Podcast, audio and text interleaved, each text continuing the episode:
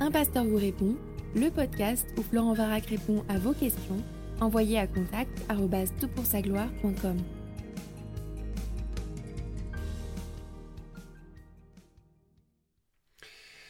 La question qui nous préoccupe pour ce podcast est la suivante. Bonjour Florent, merci pour tes podcasts très édifiants que j'écoute régulièrement et partage. Lors d'un brunch chez nous, un frère a abordé la question du vaudou avec sa violence en la généralisant à l'Afrique. Je suis gabonaise et mes connaissances sur le vaudou sont limitées et ne se pratiquent pas chez moi. J'ai alors voulu apporter un éclaircissement sur le sujet expliquant que le vaudou ne se pratique pas par tous les Africains et qu'avant l'arrivée du christianisme, nous avions des façons différentes de chercher Dieu, mais que ce n'était pas que le vaudou. Je voulais faire un peu référence à Paul, à Athènes, quand il parle aux Athéniens au sujet de la statue du Dieu inconnu, et sans me laisser finir ma pensée, mon pasteur a sauté sur l'expression chercher et coupé le débat sur le fait que nul ne cherche Dieu. Je suis d'accord avec la Bible à cet effet. Que l'esclavage a pu être un jugement de Dieu au regard de telles pratiques. Par respect, je n'ai pas renchéri, mais je suis resté attristé de réaliser que mes frères ici nous regardent avec les stéréotypes acquis et ne s'intéressent pas à qui nous sommes réellement et vont jusqu'à tirer de telles conclusions. Quel est ton avis sur cette question? L'esclavage des Noirs était-il un jugement de Dieu? Merci d'avance et que le Seigneur te garde. Ouais, écoute, euh, ta question me bouleverse et c'est un choc de la lire. Et euh, j'imagine que ça a dû être un choc pour toi d'entendre de tels propos. Alors je veux imaginer que ce frère pasteur a, a dit quelque chose qui l'a dépassé. ça nous arrive tous, ça on dit quelque chose un peu rapidement, surtout dans un contexte de conversation impromptue et puis on s'en mord les doigts par la suite. Je veux croire que c'est le cas. En tout cas, dans un monde puissamment meurtri par le racisme euh, et par l'esclavagisme de masse hein, qui a été organisé sur plusieurs siècles, c'est vraiment désolant d'y voir une sorte de justification théologique en disant c'est Dieu a fait ça parce que. Alors moi je trouve que tu es pleine de bienveillance à l'égard de, euh, de ce frère et je pense que ça témoigne de l'œuvre du Saint-Esprit en toi. J'espère que ça t'encourage et en même temps, ta question a plusieurs tiroirs. On ne va pas pouvoir tous les aborder euh, dans un même podcast de 20 minutes, ce serait trop court. Donc, dans la première partie dans ce premier podcast, je voudrais réfléchir avec toi à la question est-ce que les nations cherchent Dieu? Est-ce qu'on peut dire que les gens cherchent Dieu? Ou est-ce que c'est une expression que l'on peut absolument pas utiliser? Et puis dans un second podcast, on abordera euh, la, question beaucoup plus émotionnelle et absolument tragique est-ce que l'esclavagisme des Africains euh, est une sorte de jugement de Dieu sur leur pratique, et notamment sur la pratique du vaudou. Alors, euh, on s'intéresse à cette notion de recherche de Dieu là, et à mon sens, la manière la plus juste de répondre à cette question serait de dire, sans l'aide de Dieu, personne ne cherche Dieu, mais ceux qui le cherchent, le cherchent parce que Dieu est déjà en l'œuvre euh, en eux. Et j'espère que ce sera un peu plus clair avec ce qui suit. Alors, la première remarque que je voudrais faire, c'est oui, effectivement, la Bible affirme que personne ne cherche Dieu. Romains 3.11 dit, et c'est ce que a cité ton pasteur, nul ne cherche Dieu. Mais qu'est-ce que ça veut dire? Alors il faut réaliser que l'être humain, à cause de sa corruption personnelle, intérieure, naturelle, innée, issue de sa relation avec Adam, euh, est pécheur, coupé de Dieu, et à ce titre n'est même pas intéressé par Dieu, même naturellement, il est opposé à Dieu.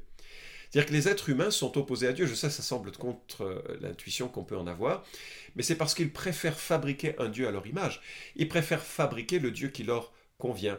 Ils préfèrent rentrer dans des religions, qu'elles soient monothéistes ou qu'elles soient euh, animistes ou qu'elles soient de, de différentes natures qu'elles soient, pour créer le chemin qui leur convient parce qu'ils ne veulent pas naturellement de l'éclairage de la sainteté de Dieu qui euh, jette euh, un, regard plein de, réalisme sur leur corruption.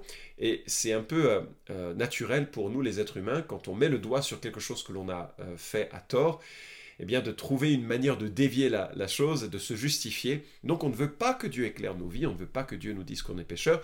Il ne veut pas, enfin nous ne voulons pas que Dieu fasse cette œuvre en nous.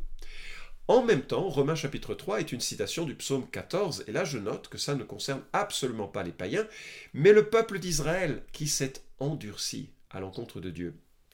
Alors que tout au long de l'Écriture, la Bible encourage son peuple à chercher Dieu. 1 Chronique 22, 19. Appliquez maintenant votre cœur et votre âme à chercher l'Éternel votre Dieu. Levez-vous, bâtissez le sanctuaire de l'Éternel, Dieu, afin d'amener l'arche de l'alliance de l'Éternel les objets consacrés à Dieu, etc.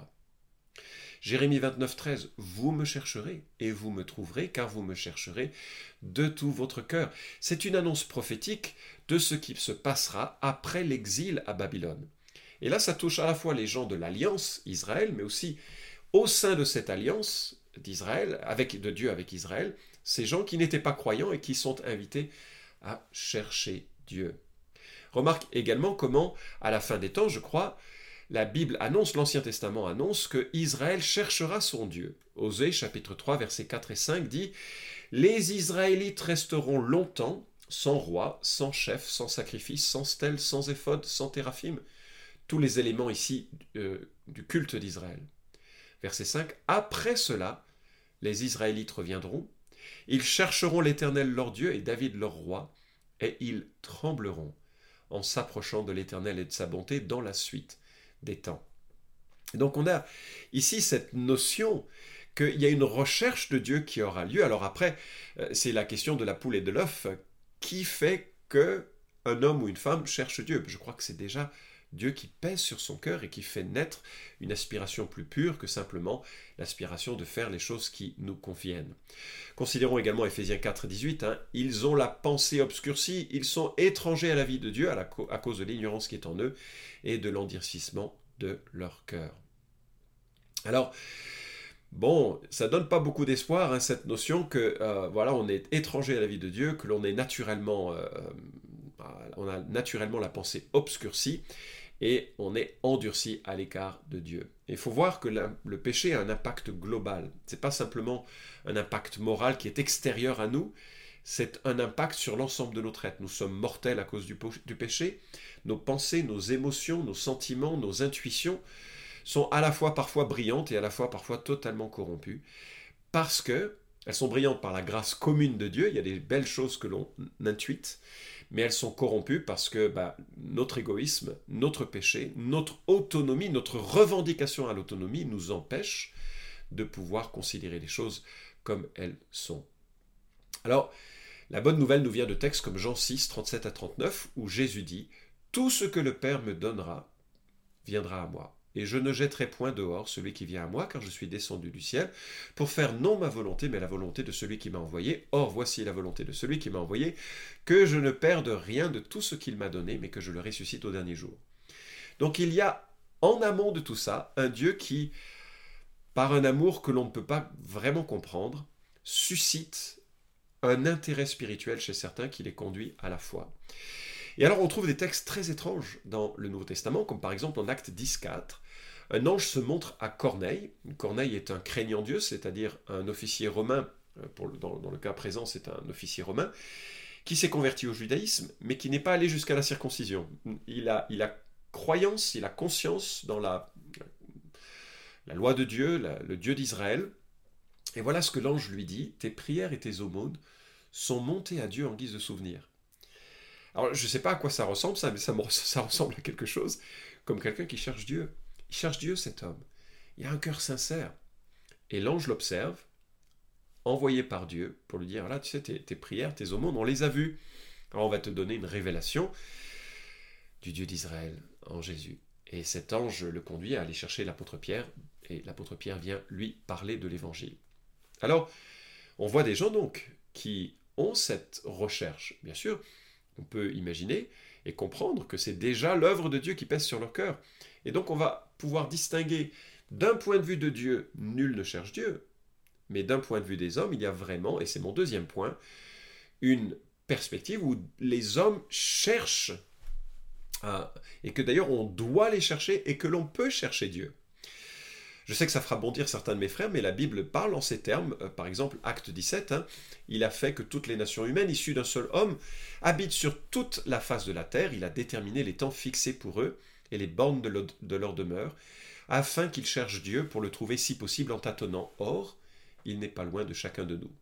Alors nous avons là euh, au moins la prescription de Dieu pour les nations, puisque la gloire de Dieu éclate par la création et la conscience, parmi toutes les nations, c'est d'ailleurs ce que Romains 1 et 2 nous disent, toutes les nations doivent chercher Dieu.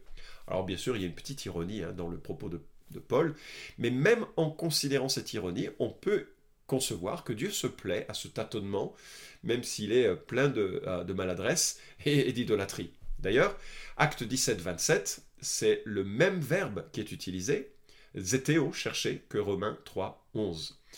Et puis, Hébreu 11, 6 dit ceci, or sans la foi, il est impossible de lui plaire. Celui qui s'approche de Dieu doit croire qu'il existe et qu'il récompense ceux qu'il cherche. Exeteo, un verbe issu du verbe que je viens de citer. C'est vraiment surprenant comme affirmation. On a euh, cette idée que on, s'approche de Dieu avec la conscience qu'il aime qu'on le cherche, qu'on s'approche de lui. Il y a aussi cette double parabole de Matthieu 13 qui nous montre qu'il y a des gens qui vont tomber sur le trésor de l'évangile sans le chercher en quelque sorte, et puis il y en a d'autres qui vont chercher la perle rare tout au long de leur vie jusqu'à ce qu'ils la trouvent. Et donc, comment concilier ces données? Bah, À mon sens, c'est très simple. De la perspective de Dieu, nul ne cherche Dieu, mais de la perspective des hommes, bien sûr que les hommes cherchent Dieu. Et nous devons les encourager à ça. Moi, ça m'arrive fréquemment de dire à des gens incrédules, moqueurs, à qui je parle de l'évangile, de leur dire, mais tu sais quoi? Demande à Dieu qu'il se révèle à toi. Dis-lui, écoute Dieu, moi je viens pas te chercher, mais si tu existes, montre-toi à moi. Alors, euh, après, je ne sais pas ce que Dieu en fait, je ne sais pas ce qu'il se passe dans le cœur de ces, de ces personnes, mais toujours est-il que nous trouvons des choses de cet ordre-là dans le Nouveau Testament. Par exemple, pourquoi est-ce que euh, l'apôtre Paul et son équipe missionnaire se sont rendus à un lieu de prière pour parler de l'évangile en acte 16 Mais parce qu'il y a des, là des gens qui sont déjà sensibles à Dieu. Il y a des terrains qui sont plus favorables à l'évangile, il y a des terrains qui sont plus prêts à recevoir la semence de la bonne nouvelle que d'autres. Alors je crois hein, profondément à la souveraineté de Dieu dans le salut des âmes, si tu as suivi mes podcasts, tu le sais. Euh, mais je crois vraiment que l'expression de cette souveraineté passe par une démarche euh, qui est très différente des personnes à, d'autres. Je connais des gens qui ont intellectuellement abordé la question de la foi jusqu'à ce que ça touche leur cœur profondément, d'autres par une expérience personnelle de, Dieu ou du peuple de Dieu ou de la parole de Dieu. Les chemins sont très très différents, mais à un moment donné, la personne vient à euh, formuler quelque part une, euh, une recherche et une foi. Et je crois que c'est de toute façon l'œuvre de Dieu. Dieu est souverain sur ces choses. Mais l'expérience de ces choses euh, est, vraiment... Euh, on peut témoigner d'une recherche. Et venons-en maintenant un peu à ce que tu évoques. C'est vrai que c'est assez, assez classique, hein, des, des Blancs qui regardent l'Afrique comme un, continent uni, un peu c'est comme quand les Américains regardent l'Europe, hein, ou comme les Asiatiques regardent l'Europe. Hein. C'est un continent uni, tout le monde est pareil. En fait, ce sont des généralisations que l'on fait tous. Mais euh, on parlera plus du, vaudou et de la, question du, jugement de Dieu par rapport à ça dans le podcast suivant. Mais moi, je, voudrais remarquer combien, dès le début de euh, l'ère euh, abrahamique, hein, lorsque Dieu se révèle et fait son alliance avec Abraham, il a en tête les nations. Il a en tête les nations, et on voit même que les nations ont parfois cet écho des vérités bibliques. Il y a un livre, alors je, n'aime pas trop ce livre parfois parce que on en a fait une prescription euh, missiologique, mais dans le livre L'éternité dans leur cœur de Don Richardson, Don Richardson euh, observe que dans certaines cultures, il y a plein de métaphores ou d'images que l'on peut utiliser pour aborder la question de l'évangile, et lui, il y voit des cadeaux de Dieu qui préparent le peuple présent à recevoir l'évangile mon avis, il ne faut pas en faire une prescription parce qu'il y a bien des peuples où il n'y a pas trop de ces, de ces métaphores et parfois les missionnaires se sont sentis découragés parce qu'ils n'arrivaient pas à créer ce pont avec de telles cultures. Et en ce sens, l'approche de nouvelles tribus, New Tribes, qui consiste à euh, évoquer la Bible euh, de façon chronologique pour euh, préparer une nation à comprendre les concepts du péché de Dieu, du Créateur, du péché, mais également de la rédemption, du pardon et de la venue de Jésus-Christ, sa mort, sa résurrection, sont préférables.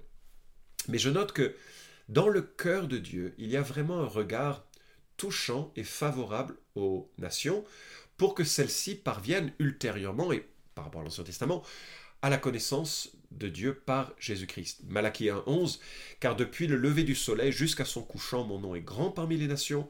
En tout lieu, on brûle de l'encens en l'honneur de mon nom, et l'on apporte une offrande pure, car grand est mon nom parmi les nations, dit l'Éternel des armées beaucoup d'interprétations sont euh, assez divergentes sur ce verset. Certains pensent qu'il qualifie les nations converties, les, les, gentils, au regard de, c'est un vocabulaire de l'écriture là. Certains pensent que c'est prophétique, il s'agirait des futurs sauvés parmi les nations, mais à minima, ce texte est à rapprocher du verset 14 qui déclare ⁇ Je suis un grand roi, dit l'Éternel des armées, et mon nom est redoutable parmi les nations ⁇ Et on a cette, perspective euh, qui est une forme, à mon sens, au moins de reconnaissance intuitive d'un Dieu créateur majestueux et grand, d'ailleurs comme Romains 1 et 2 l'affirment. Bien sûr, insuffisante pour sauver, mais néanmoins que Dieu regarde favorablement cette intuition euh, initiale qui va conduire certains à rechercher la repentance, pas tous, et la repentance se trouvera en Christ. Le psaume 47 est un autre texte. Vous tous, peuple, battez des mains, acclamez Dieu par des cris de joie, car l'Éternel, le Très-Haut et redoutable, il est un grand roi sur toute la terre. Dieu règne sur les nations, Dieu siège sur son saint trône, les princes des peuples se réunissent au peuple du Dieu d'Abraham, à Dieu sont les boucliers de la terre, il est souverainement élevé. Là encore, vaste champ d'interprétation possible, mais il y a au moins à minima une reconnaissance explicite de la grandeur de Dieu parmi les nations euh, et les païens. Encore une fois, je veux souligner, il n'y a sur la terre aucun autre nom par lequel nous puissions être sauvés en dehors de Jésus-Christ. C'est lui qui s'incarne, c'est lui qui appelle à, la connaissance euh, de son nom. Et il n'y a qu'en lui que nous pouvons trouver un salut. Je ne veux pas dire que les païens sont sauvés par la connaissance qu'ils ont d'un grand Dieu, mais je voudrais relativiser le propos que, euh, Dieu regarde ce paganisme ambiant, ces mensonges ou incohérences ou euh, manque de vérité, avec cette volonté de, jugement assez violent. Et on voit dans l'Ancien Testament, bien sûr, des, exemples de conversion, la conversion massive des Ninivites à la prédication de Jonas, la conversion de Nebuchadnezzar, la conversion de plusieurs individus, Melchisedec, Ruth Rahab, qui étaient en périphérie euh, euh, du, euh, du, monde de Dieu. Alors, je te propose d'écouter à ce sujet le podcast 48, Comment les peuples non atteints pouvaient-ils parvenir au salut avant Jésus-Christ? Ça t'éclairera un peu sur ces questions. Et en tout cas, euh, je voudrais donc euh, temporiser cette absolue nul ne cherche Dieu euh, de la perspective de Dieu, oui. Mais bien sûr, et nous devons encourager les hommes autour de nous à chercher Dieu, parce que ça rendra quelque part la, la grandeur de l'évangile encore plus belle, parce que personne n'aura d'excuses. Il y a suffisamment de témoignages dans la nature, dans la conscience, dans l'écriture, pour que les hommes et les femmes réalisent que Dieu s'est déplacé pour nous sauver. Alors, j'espère en tout cas que tu euh, te formes pour partager l'évangile euh, auprès des tiens, dans ton voisinage, peut-être si tu as encore des liens familiaux avec ceux qui, euh, t'entourent, parce que finalement, c'est ça notre espérance. Et que certains qui ont pratiqué le vaudou ou qui ont pratiqué les rites de l'animisme se sentiront à un moment donné tristes. Et moi, je vais souvent en Afrique de par mon travail maintenant, et je remarque qu'il euh, y a beaucoup de sorciers qui ont fait de la peur leur commerce, hein, parce qu'ils euh, ont besoin de ça, que les autres aient peur d'eux. Ils ont fait de la peur leur commerce, et à un moment donné, ils se sentent super seuls. Et ce qui est triste, c'est qu'ils rentrent dans les églises, parfois, pour chercher un compagnonnage, une chose différente, une réflexion différente. Et les gens de l'église se mettent à 3-4 rangées loin d'eux, parce qu'ils ont peur. Alors qu'au contraire, nous devons aimer les pêcheurs, nous devons aimer les chamans, nous devons aimer les sorciers, nous devons aimer sans aucune crainte parce que Jésus en nous est plus grand que celui et plus fort que celui qui est dans le monde et nous devons proclamer joyeusement que tout homme, qu'il soit chaman, qu'il soit vaudouiste, qu'il soit animiste, qu'il soit même évangélique non converti, même catholique non converti, puisse venir à la connaissance de Jésus-Christ par le sacrifice de Jésus à la croix pour le pardon de nos péchés. Alors, Effectivement, le vaudou est une religion terrible par certains aspects, mais elle n'est pas plus terrible que l'immoralité des Occidentaux, elle n'est pas plus terrible que euh, l'ensemble des euh, actes ou des spiritualités euh, que l'on retrouve dans, différents endroits du monde. Alors, j'espère que tu, as ce désir plus ardent maintenant de parler de l'Évangile et d'encourager les uns et les autres autour de toi à chercher le Dieu qui s'est révélé en Jésus-Christ. Vous pouvez suivre cette chronique hebdomadaire Un pasteur vous répond sur SoundCloud, iTunes et Stitcher. Retrouvez les questions déjà traitées sur toutpoursagloire.com. Si vous aimez ce podcast, merci de le partager sur les réseaux sociaux et de laisser une note sur iTunes. À la semaine prochaine!